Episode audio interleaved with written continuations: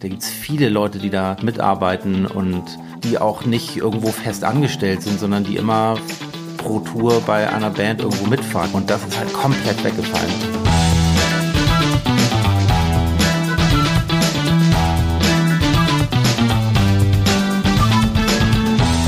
Herzlich willkommen zum Gute Ideen Podcast von Start Next. Ähm, das ist ein Interview-Podcast.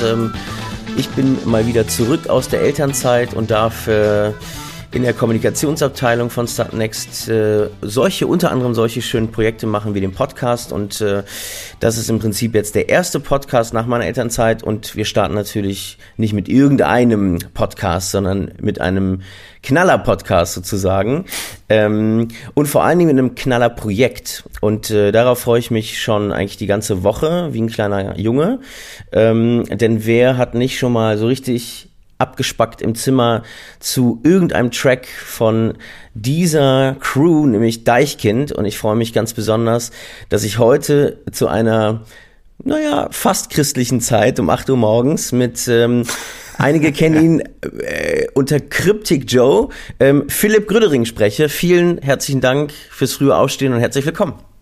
Ja, hallo. Ich finde es auch cool, hier, hier, zu sein. Es ist, auch, es ist wirklich eine christliche Zeit. Mhm. Aber ich bin es auch, ich bin es teilweise auch echt äh, gewohnt, früher aufzustehen. Also ich habe gerade so eine Phase, wo ich so äh, eigentlich ausschlafen könnte. Aber ähm, ich fand es ganz gut heute. Und wie, wie, wie war deine Elternzeit? Ach, die war, die war toll. Ich habe äh, tatsächlich 14 Monate Elternzeit genommen. Also wir haben uns das paritätisch aufgeteilt. Und äh, ich glaube, das war die geilste Zeit meines Lebens. Also so die, die Entwicklung meines Sohnes mit zu jedes, alles das, was er gelernt hat, so wirklich hautnah dabei zu sein, war echt äh, unfassbar schön. Und äh, ja. ich meine, die Zeit kommt ja nie wieder so. Also Deswegen bin es ich sei sehr. Denn, also, es sei dein nächstes Kind. Aber dann ist es, ich habe gehört, ähm, also, soweit ich weiß, habe ich bisher nur ein Kind, aber ich habe gehört, mhm. dass beim zweiten Kind das nicht so ist wie beim ersten. Weil du den Hassel hast, quasi, du musst ja, sozusagen. Ne? Ja, es ist, es ist was anderes. Wir, wir haben ja drei Kinder und äh, es, ist, es ist wirklich immer unterschiedlich, aber es ist jedes Mal auch wahnsinnig intensiv. Es ist, mhm. es ist äh, genau. Ähm, Philipp, wie wirst du eigentlich, äh, willst du, dass ich dich eher Cryptic Joe nenne oder eher Philipp? Nee, kannst du mich gerne Philipp nennen. Philipp. Kannst mich auch Cryptic Joe nennen, aber Philipp ist wahrscheinlich ein bisschen okay. persönlicher. Okay. Philipp, ihr habt eine Crowdfunding-Kampagne bei uns gestartet, startnext.com slash Deichkind-Crew und ähm, ihr seid natürlich auch als Musiker betroffen von den ähm, Berufsverboten, die die Bundesregierung verhängt hat im Zuge der Pandemie. Und äh, mich würde interessieren, ähm, wie, wie, wie sieht's aktuell aus? Also ähm, wann hatte, wann hattet ihr zum Beispiel den letzten großen Auftritt? Ähm, Vermisst du's? Wie ist die Stimmung? Ähm, ist deine Stimmung genauso wie, wenn ich hier in Berlin rausgucke, dann ist es grau, es, es gibt Schneeregen, also die Stimmung ist ein bisschen gedrückt. Wie, wie sieht's bei euch aus? Äh, momentan ist es eigentlich ganz schön winterwunderlich, oder? Also, oder? Du bist auch in Berlin, oder nicht? Ja, ja, genau. Ja, also ja. Nein. Ja, also hier in Schöneberg. Also ja, also es ist, es ist wirklich eine, es ist wirklich äh, eine erstaunlich, erstaunliche Zeit. Also das ist, ich glaube, es ist erstmal grundsätzlich für jeden erstmal eine totale Umwandlung, gesundheitlich, wirtschaftlich, das Masken tragen und und wie sieht das mit meinem Job aus und familiär? Es gibt ja auch da bei Familien Lockdown, wenn du zusammenkommst, es ist ja auch äh, eine, ein Wandel. Du musst erstmal ganz anders wieder mit, mit deinem Partner, musst auch mal irgendwie, bist viel enger zusammen mit deiner Familie. Das kann Vorteile, kann aber auch Nachteile haben. Und also ich habe das so wahrgenommen, oder beziehungsweise mit Deichkind haben wir das so wahrgenommen, dass wir wirklich erstmal erstmal Glück gehabt haben, dass wir unsere Tour, die wir lange geplant haben, die wir auch mit, mit Album und Videokampagne, Marketingkampagne und so weiter alles wirklich wahnsinnig vorbereitet haben, Ticket, Vorverkauf, wirklich gut, sehr gute Tickets verkauft haben und die Tour fahren konnten. Und die ging quasi von Anfang Januar bis Anfang Nee, Anfang Februar bis Anfang März. Und der letzte Auftritt war der 7. März in Hamburg. Also Berlin und Hamburg waren die letzten beiden Tage. Und das war wirklich drei Krass. Tage vor dem ersten ja. Lockdown. Und mhm. Und ja, und, und damals habe ich noch gar nicht so richtig realisiert, dass eigentlich unsere Branche einer der Kernbranchen war, die, die wirklich am härtesten das getroffen hat. Also Gastro, Kultur, Tourismus, Flugreisen, Hotels, dann die, die Leute, die eigentlich mit Bewegung, Mobilität und eben auch mit Massen zu tun hat. Und bei uns ist es eben so, dass wir uns wirklich auch spezialisiert haben auf große Veranstaltungen. Auch Festivals ist ein, ist ein wahnsinnig großer, großes Ding für uns. Und das geht nur mit wahnsinnig vielen Leuten. Und das ist genau das, was man sich heutzutage gar nicht mehr vorstellen kann. Deswegen gab es so Wellen der Emotionen und der Gefühle, dass du am ersten Tag gesagt hast, okay, wir haben jetzt Glück gehabt, diese Tour gefahren zu, wir haben einen Gewinn gemacht und das, wir haben uns ausgezahlt und konnten auch unsere Leute bezahlen und so weiter. Und die waren natürlich auch dankbar dafür, dass auch andere Bands das nicht konnten. Also es gab Bands, die haben ihre Tour im März, April geplant und die sind dann komplett rausgefallen irgendwie. Und ähm, naja, und das uns als Band geht es doch erstmal erstmal gut, weil wir auch gut eingefahren haben und, und so, aber wir, uns ist auch bewusst geworden im Laufe der Zeit, okay, es gibt unsere Branche geht es wahnsinnig schlecht. Da gibt es viele Leute, die da mit mitarbeiten und und ähm, die auch nicht irgendwo fest angestellt sind, sondern die immer pro Tour bei einer Band irgendwo mitfahren. Die sind dann bei uns drei Wochen mit und sind dann danach dann drei Wochen mit den Pet Shop Boys unterwegs oder mit wem auch immer, mit irgendwelchen anderen Bands. Und das ist halt komplett weggefallen. Es gab keine, keine Veranstaltung mehr. Im Sommer hat sich das dann nochmal wieder so ein bisschen, da gab es dann so Autokonzerte, irgendwelche Ideen, aber das, oder Streaming-Konzerte, aber das war alles Kleinkram dagegen. Das war dann so ein mhm. bisschen von der Politik so ein bisschen, ah ja, cool, da läuft das ja auch so ein bisschen. Mhm. Aber letztendlich ist das eine wirtschaftlich eine totale Katastrophe. Ihr habt ja dieses, äh, Philipp, ihr habt ja dieses Soli-Crowdfunding gestartet im Prinzip, ja, um ähm, Gelder einzusammeln. Das sind ja keine Spenden im Prinzip, sondern das sind ja wirklich, ähm, das sind ja wirklich, im Prinzip ist das das Geld, damit ihr eure MitarbeiterInnen bezahlen könnt, die euch seit Jahren irgendwie ähm, auch solidarisch zur Seite stehen, mit euch Touren machen und so weiter. Ähm, ja. Wie, ähm, also wie, wie, mich würde interessieren, wie geht es, wie geht es Kult, äh, quasi anderen äh, Freunden aus der Branche? Geht es denen ähnlich? Also geht es allen so, ja, ähm, also dass sie gerade strugglen? Vor allen Dingen auch weltweit. Also und, und auch alle alle Größen. Also da kannst du auch, das ist ja selbst Leute wie, ähm, äh, keine Ahnung, Rammstein oder Xeed oder äh, es ist völlig egal. Es ist auch, äh, keine Ahnung, ob das jetzt Leute aus USA sind. Ich, mir fällt, mir fällt jetzt tatsächlich gerade gar keine Band in so international ein. Was ist ich? Wen gibt's da? Ja, ähm, hier, äh, Backstreet Boys. Backstreet, nee, die, weiß ich, ja genau, G Backstreet Boys. Ja, zum Beispiel. Genau, die auch, das ist auch, das ist wirklich weltweit. Es ist nicht, nicht ja. so, ein, so ein kleines Phänomen in Deutschland oder so, sondern es ist einfach, und auch zum Beispiel Festivals hängen auch die Veranstalter, die hängen auch ab von internationalen Acts. Also die funktionieren auch nur so durch Acts aus den, aus den Staaten und nicht nur äh, regionale Acts oder deutschsprachige Acts. Ähm, glaubst du, wenn wir das alles hinter uns haben, die Pandemie, glaubst du, das wird irgendwann mal wieder so, wie wir es alle kennen, dass wir vollkommen ausgelassen, vollkommen in Rausch irgendwie zur Musik auf einem Festival dancen? Oder wird das irgendwie nie wieder so wie vorher? Was denkst du? Ich glaube schon. Also ich glaube schon, dass sich die Leute danach sehen. Und also ich kann das von mir aus sagen, ich war nie wirklich so ein, so ein leidenschaftlicher Festivalgänger oder auch nicht so ein Konzert, also als, als Gast. Ich habe das, ich war natürlich auf wahnsinnig vielen Konzerten und habe das auch genossen, aber ich bin nicht so der, der Konzertfan per se. Aber trotzdem habe ich die Sehnsucht danach, wirklich mal wieder unter Leute zu kommen. Und ich glaube, das geht einfach jedem so. Also jeder, jeder empfindet das so und sagt, okay, ich mache das jetzt mit, den Lockdown, ich verstehe das, warum man das macht. Aber ähm, ich glaube schon, dass das irgendwann wieder, wieder anlaufen wird. Ich glaube nicht, dass es jetzt so einen Wechsel gibt und dass Leute sagen, okay, ich brauche das auch nicht mehr oder so. Also ich, ich habe ähm, vor der, vor Weihnachten habe ich mal ein Buch gelesen äh, über, über die spanische Grippe. Und ähm, das war ganz interessant, weil das war, glaube ich, 2018 wurde das geschrieben. Die Geschichte einer Pandemie heißt es, glaube ich.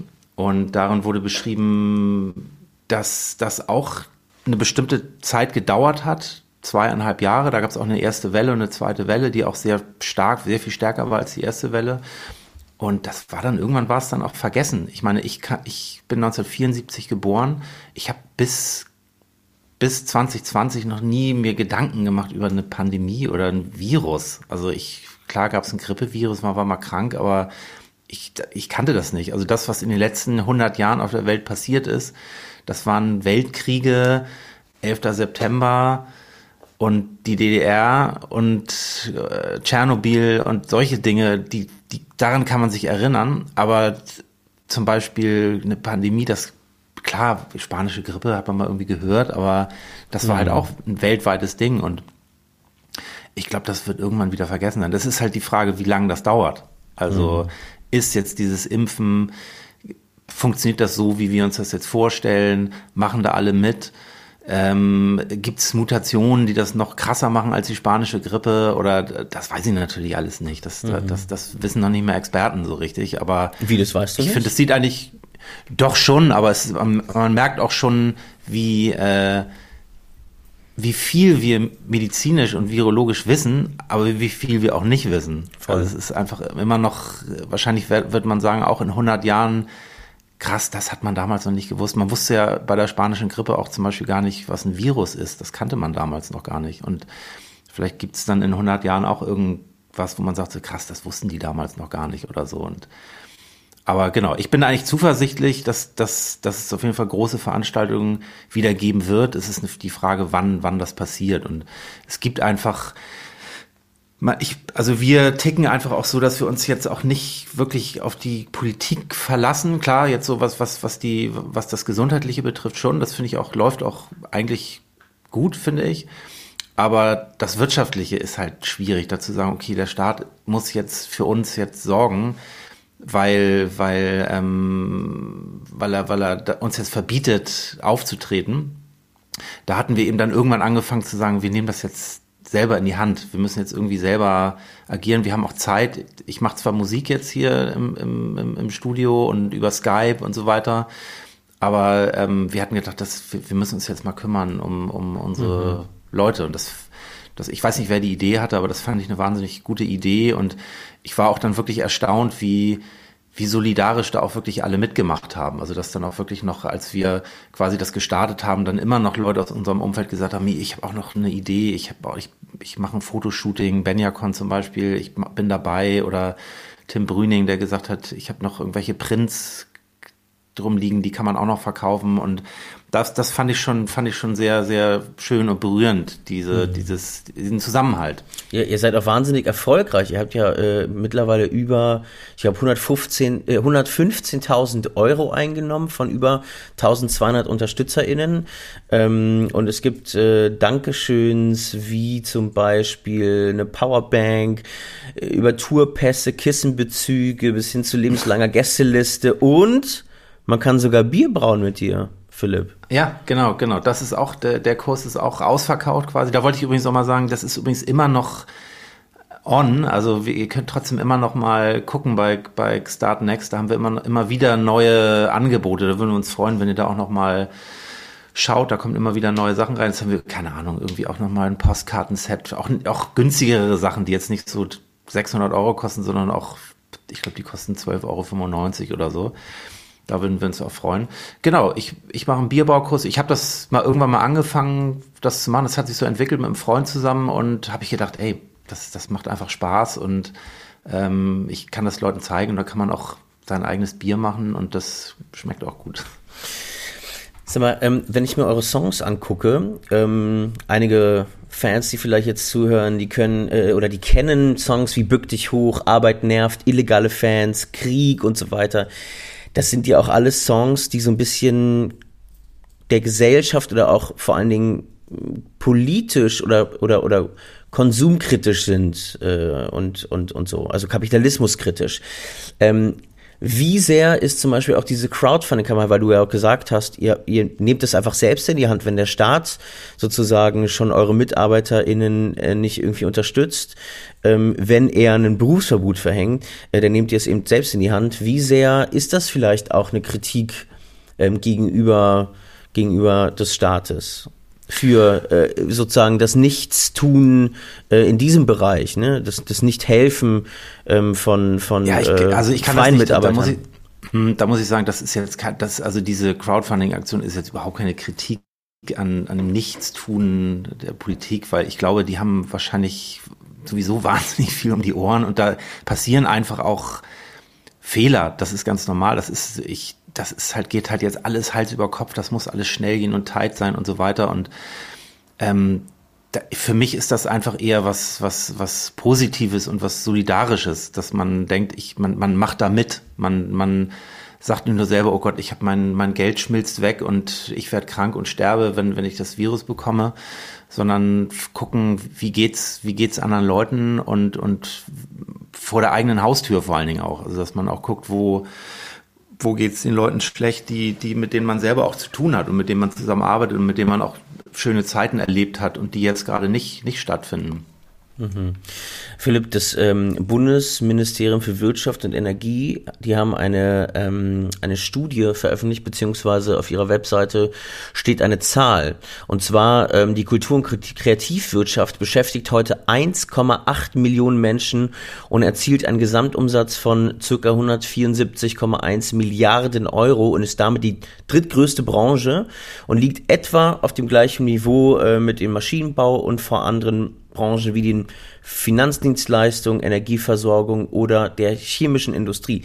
Das bedeutet, dass die Kreativwirtschaft schon auch eine Signifikanz hat in der, äh, in der Ökonomie und dass sozusagen Politik oder Politiker äh, eben den Menschen nicht, äh, ja, nicht, nicht unter die Arme greift, ist eigentlich grotesk.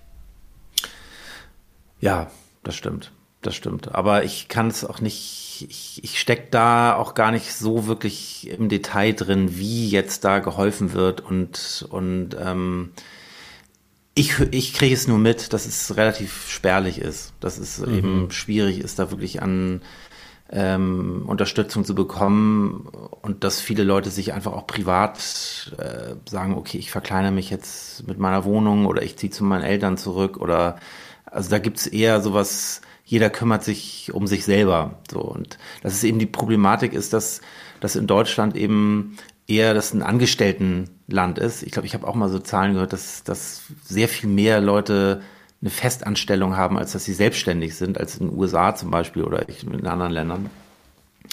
Und den Leuten wird natürlich dadurch wesentlich mehr geholfen als Leute, die solo selbstständig sind und, und so Leute wie, keine Ahnung, unser, unser ähm, Tontechniker zum Beispiel, der ist nicht bei uns fest angestellt, sondern der, der, der ist frei. Der, der arbeitet bei uns, der kriegt eine Tagesgage und der kriegt dann aber auch bei anderen Bands eine Tagesgage. Und das ist eben auch vielleicht erstmal schwierig zu durchschauen, wie, wie, wie verdient ein Selbstständiger eigentlich sein Geld und nicht, der kriegt eine, der kriegt monatlich kriegt er sein, sein Gehalt aufs Konto und das kann man viel besser sehen, als dass er selber hier eine Gage kriegt, da eine Gage kriegt und Steuern bezahlt. Das ist eben auch eigentlich eine Schieflage. Es ist wirklich, es ist, ähm, da wird sich nicht genug gekümmert.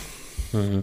Sag mal, und Philipp, ähm, ihr schreibt ja auch, dass, ähm, dass die Kultur eine Systemrelevanz hat. Ähm, Gibt es eine Hierarchisierung von Systemrelevanz, wenn ich mir zum Beispiel angucke, wenn ich mir die Pflegebranche gerade angucke oder die Supermarkt äh, MitarbeiterInnen.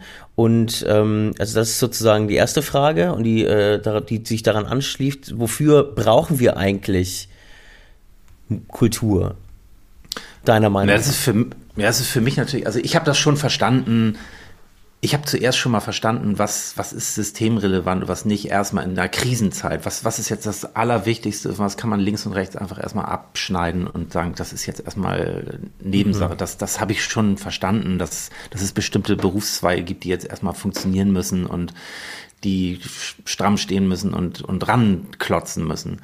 Aber das hat mich natürlich irgendwie auf eine Art dann auch so ein bisschen gekränkt. Es war so, ja, okay, jetzt fühle ich mich persönlich nicht mehr systemrelevant. Was bedeutet das eigentlich so? Und das, das ist natürlich dann auch Quatsch, weil für eine, eine Gesellschaft braucht Kultur oder eine Gesellschaft ist Kultur eigentlich. Und, und ähm, äh, deswegen ist das so ein bisschen, also ich für meinen Teil, ich halt einfach im Grunde genommen momentan ziehe ich mich jetzt zurück und sage, okay, es ist jetzt so, aber es ist schon auch teilweise, ähm, ja, man ist dann so ein bisschen minderwertiger als, als jetzt jemand, der, der im Krankenhaus arbeitet oder in der Politik arbeitet. So, das äh, merke ich schon. Ähm, was ist denn als nächstes geplant? Also äh, seid ihr gerade an der Erstellung? Also ich habe jetzt zum Beispiel auf Instagram habe ich gesehen, Max Herre hat seine nächste Tour oder hat eine Tour jetzt schon bekannt gegeben für Juli diesen Jahres. Ähm, was ist bei Deichkind geplant? Äh, kommt er bald mit einem mit einem Album äh, ums Eck, ähm, das die Pandemie äh, verarbeitet oder äh, was was ist geplant? Also wir wir planen jetzt dieses Jahr auf jeden Fall also wir haben jetzt keine Tour geplant dieses Jahr. Wir, okay. wir, wir hatten ja, ursprünglich war es ja geplant, dass wir 2020 eine Festivalsaison spielen, die eben ins Wasser gefallen ist und die jetzt offiziell ein Jahr verschoben ist. Also im Sommer diesen Jahres sollen jetzt Festivals stattfinden, was wir aber für fast ausgeschlossen halten. Also das, das stellt, das ist noch nicht offiziell raus, aber ich, also ich kann es mir nicht vorstellen. Wir würden uns freuen, wenn wir am Ende des Sommers vielleicht zwei Shows spielen könnten, aber das steht in den Sternen, das können wir jetzt nicht sagen. Und so wie es aussieht, denke ich mal nicht. Und wir haben jetzt auch keine Tour geplant, wir haben eher eine Tour für 2022 geplant. Und wir machen jetzt fleißig Musik und gucken, gucken was, was kommt. Gutes Stichwort, ihr macht fleißig Musik. Ähm, vielleicht hören ja auch einige zu, die selbst Musik machen, so. Ähm, und ähm, Vielleicht interessiert auch Sie die Frage, wie schreibt man eigentlich einen Song wie Leider Geil? Also muss man da, ich stelle mir vor, irgendwie man, weiß nicht, man schmeißt sich Unmengen von MDMA rein und ist in so einem geilen Zustand äh, oder in so einem schwer, schwebelosen Zustand, dass man einfach hier sich, äh, sich einen Block nimmt und Stift nimmt und irgendwie leider geil schreibt? Das ist interessant, dass du das vergleichst. Wir haben natürlich keinen MDMA genommen, aber wir waren tatsächlich auch in einem witzig, dass du das sagst, auch in einem Schwebezustand, weil du, ich, ich kann das eigentlich nur sagen für Leute, die, die, die das interessiert. Ich glaube, du musst sehr viel Schrott produzieren oder im Modus sein. Du musst sehr viel machen, machen, machen und Song schreiben, Song schreiben, Song schreiben, Song schreiben, bis du dann am Ende im Schlaf deine Geräte anmachst oder deine Gitarre rausholst oder deinen Schreibblock rausholst und nicht mehr darüber nachdenkst, ich schreibe jetzt, ich muss jetzt einen Hit schreiben oder unter Druck stehst, sondern einfach das machst. Mhm. Und einfach, du bist in diesem Schwebezustand. Du denkst nicht drüber nach, sondern du hast eine Idee, ruft dich einer, lass mal, lass mal was, lass mal einen Song machen, der ist leider geil. Und dann, okay, Studio einprogrammieren, ungefähr so die Struktur und dann über den Berg sein. Das ist dann die, du wusstest dann natürlich nicht, dass es die Nummer ist, aber dass du, du machst die einfach in diesem Prozess. Und wenn du daran glaubst an den Prozess, dann äh, passiert sowas.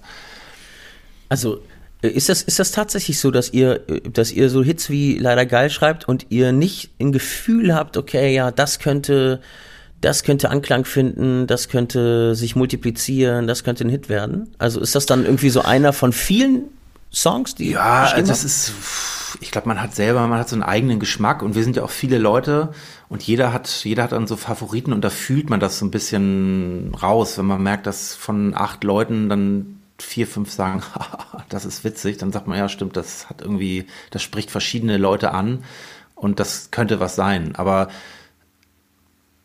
das äh, ist manchmal schwierig zu erkennen und, und, aber irgendwann treffen wir die Entscheidung zu sagen, das wird jetzt die erste Single.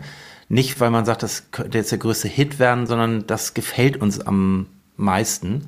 Das, das, damit können wir uns identifizieren. Also ich erinnere daran, dass wir jetzt bei der letzten Platte den Song Richtig gutes Zeug als erste Single rausgebracht haben, weil wir den alle gut fanden, den Song. Der, der passte zu uns und jeder, jeder konnte darin was wiederfinden für sich und, und war inspiriert dadurch, da weiterzugehen, wie man das live umsetzt oder wie, was für ein Video man dazu dreht oder welche Kostüme man dazu trägt und so.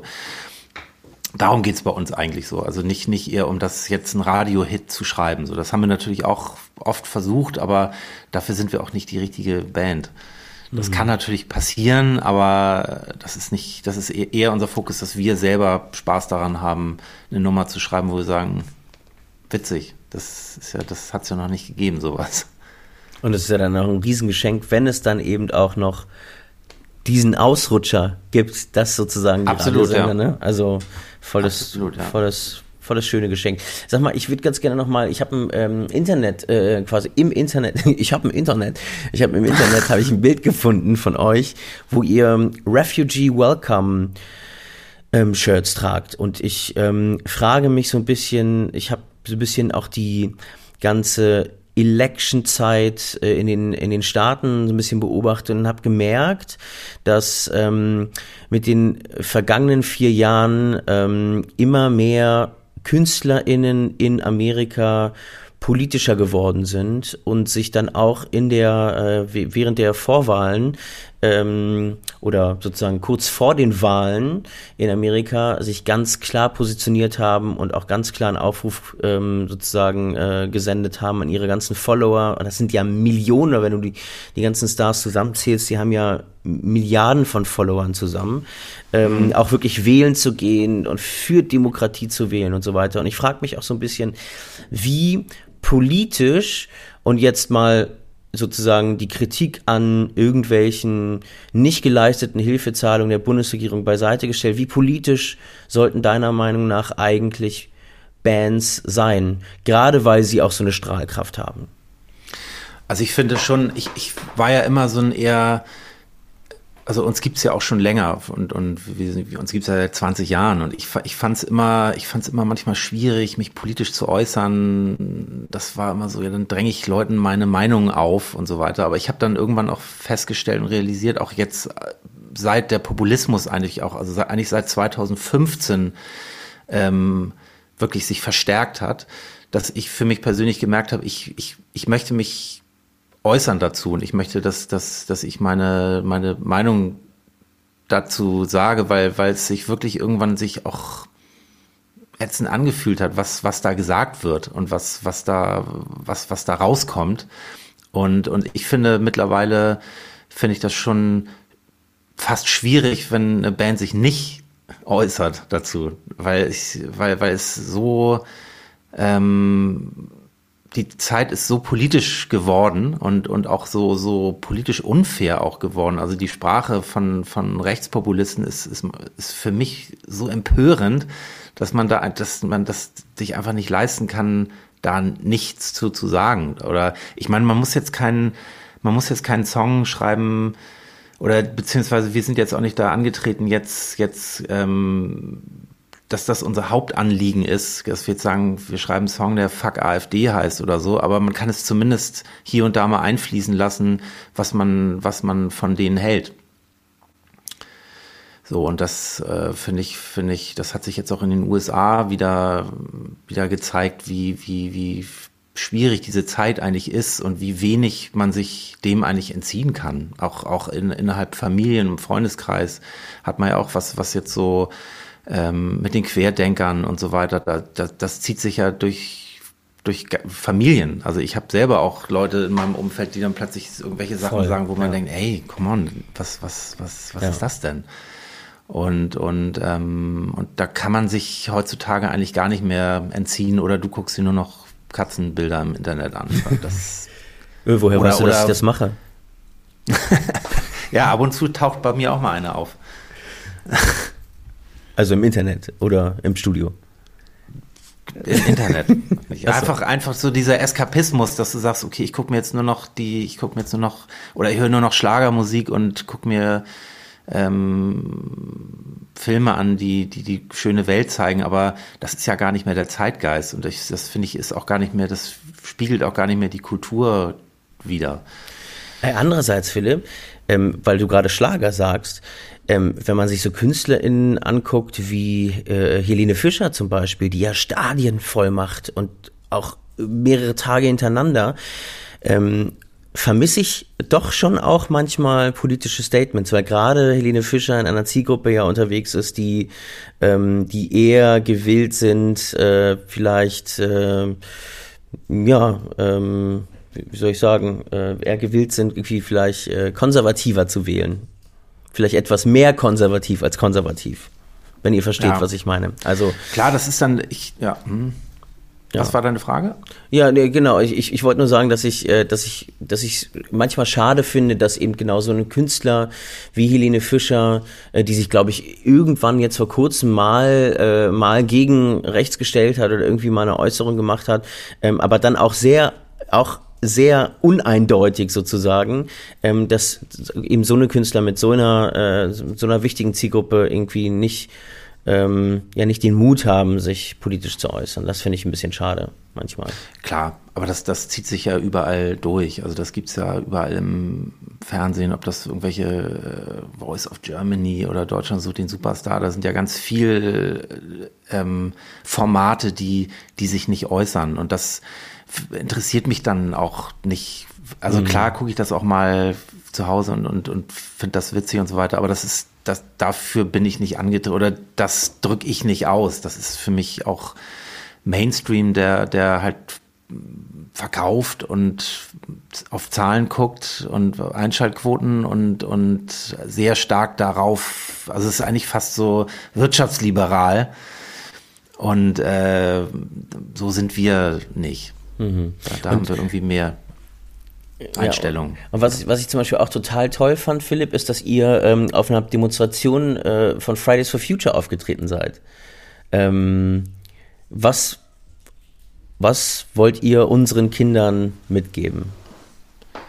Naja, wir wollen unseren Kindern äh, erstmal gar nichts mitgeben, weil wir sind einfach ähm, überzeugt davon, dass die jungen Leute eigentlich diejenigen sind, die die äh, den Karren aus dem Dreck ziehen können. Also sagen wir mal so jemand wie Greta Thunberg, die ist, die ist halb so alt wie ich und die haut auf den Tisch und das finde ich unglaublich beeindruckend, weil, weil wir in unserem Alter, also ich bin jetzt auch Mitte 40 schon und ähm, ich, ich habe auch meine, ich, ich muss auch meine Miete bezahlen und meine Kinder füttern und mein Leben meistern.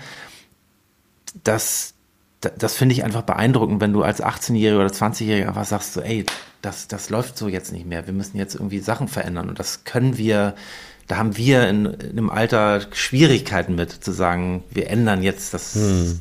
unser, unsere Gesellschaft. Voll. Und, und ich, ich, ich finde das einfach immer spannend, wenn junge Leute Veränderung wollen und, und auch, auch ihre Gründe dafür haben und auch das sehen und eigentlich auch ganz klar sehen, was, was für Probleme wir haben und, und dass es so einfach nicht weitergeht, wie wir, wie wir ähm, konsumieren und, und leben einfach. Hm.